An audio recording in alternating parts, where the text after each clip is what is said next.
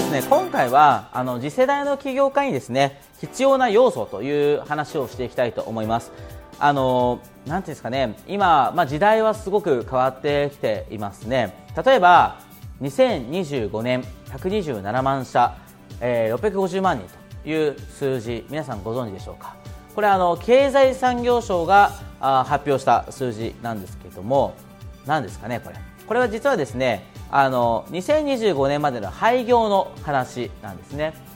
えー、実はあ2025年までに127万社が廃業して、えー、650万人の雇用が失われるというデータなんです。えー、実にこれ世の中の3分の1ですね。3分の1の企業があ潰れるというか、まあ、廃業に、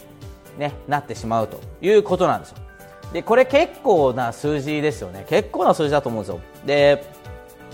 まあ、そう考えていくとかなりのそのなんていうんだろうなあの人たちがまあ路頭に迷うというかまあね仕事を職失っちゃうわけですよね。でこれは何でかっていうと一番は実は後継者の問題なんですね後継者問題だったりとか、まあ、あとはまあ売上不振とかさまざ、まな問題がなんだかんだこうあるわけですけれども、まあ、結局これからの時代ってそういう時代なわけですよでじゃあどうなっていくかっていうと単純に起業家が増えますよね。だって職業を失うってことはでもだからといって働かないわけにいかないわけですから、まあ、起業家が増えていくというわけですよね。で、まあ、今欧米とかだとすごく起業家が多いという言われてますけれども、まあ、日本もそのように起業家どんどん増えていくと。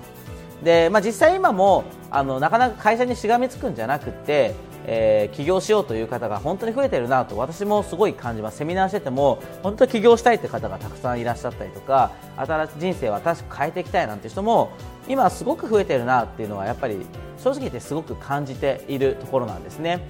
でそんな中で、えー、次世代の起業家に必要な要素は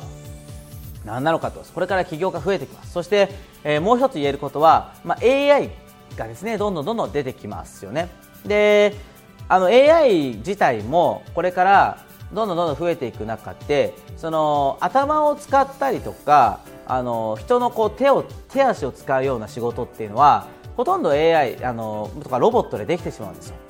でもう今実はロジックももう結局私たちは人間は AI に勝てないんじゃないかというふうに言われているわけですよね。ロジックも勝てないんですよ。で今まではやっぱり人間は私たちはですね特に最近はロジック、ロジック。例えばそのいかにして数値化するかとかあそのロジカルシンキングっていうものはすごく大事とされてきました。が、まあ、これからあそういったこともですねあの例えば AI が取って変わってしまうという可能性もあるわけです。分かんないですかね。でそうなっていた時にじゃあ私たちはこれからどういうふうな生き方を起業家としてしていくべきなのかっていう話なんですよね。あのー、例えば、まあ、AI が仕事を取って変わってくれるってことは私たちが面倒くさい仕事をもしかしたらなんかやんなくても良くなってくるかもしれないわけですよ。例えばベーシックインカムっていう言葉もね最近少しずつ流行ってきてますがこれは何かというと結局あのなんていうんですかね生活費の最低限がもう支給されるわけですよね。国民全員に。だからもう実際そういうふうなことをやっている国もありますけれどもだから働かなくてもそもそも人生やっていけるような世界がやってくるかもしれないわけです。AI が代わりに働いてくれるから。でこれな時代に対してじゃあ私たちはどういうふうにしていけばいいかっていうとまあいろいろあると思うんですが私はすごく大事なのはやっぱ楽しいことをやるだと思うんですね。楽しいこととか好きなことをやると。でこれはなぜかというとだってそうですよね。だって面倒くさいこととかやらなくていい仕事がそもそも世の中からなくなっていくかもしれないし消えていくかもしれないわけですよ。でそうなっていった時にじゃあ残るのは何なのと。でロジカルなことも AI がやってくれる可能性もあるわけですよ。そうしたらやっぱ私たちがなんかもう仕事なんだかなんだか分からないから楽しいくらいやっちゃうくらいのものがやっぱ強いんですよね。でやっぱ人間の感情とか感性とかそういう感覚的なものはやはりねロボットとかそういったものにやっぱ取って代わられるものじゃないと思うんですよね。例えばあ人間感覚とかの気持ちだったりとか。例えば私がやってるこのセミナーの仕事とかも人の人生を変えるということはやっぱり私は人間ならではのことかなと思うんですよね。やっぱ人はやっぱ人からしか影響を与えられないというかね。でそういったところも含めて、え、好きなことをやるとか自分の感情が乗ってくるものをやっていけば、まあ、人がついてきたりとかいろんな可能性が、まあ、見えてくるわけですね。ですから、まあ、これからの次世代の起業家に必要な要素は何かということなんですけど、えー、時代が変わっても色あせないやっぱ好きなことをやると、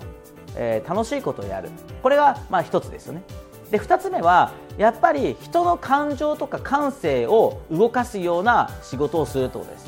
えー、無機質な仕事っていうのは結局ロボットとか AI でできてしまうので、えー、無機質ではない。人に何か影響を与えるようなそんなあ仕事がこれから私は残るのではないかというふうに考えています。ぜひね、えー、この要素を満たす形で自分には何ができるんだろうか考えてみてもらいたいなと思います。本日の番組はいかがでしたか？この番組では野口哲郎に対する質問を募集しています。ご質問は c o n t a c j i e u n design.com 読み方はコンタクトアットマーク自分デザイン .com までお待ちしています。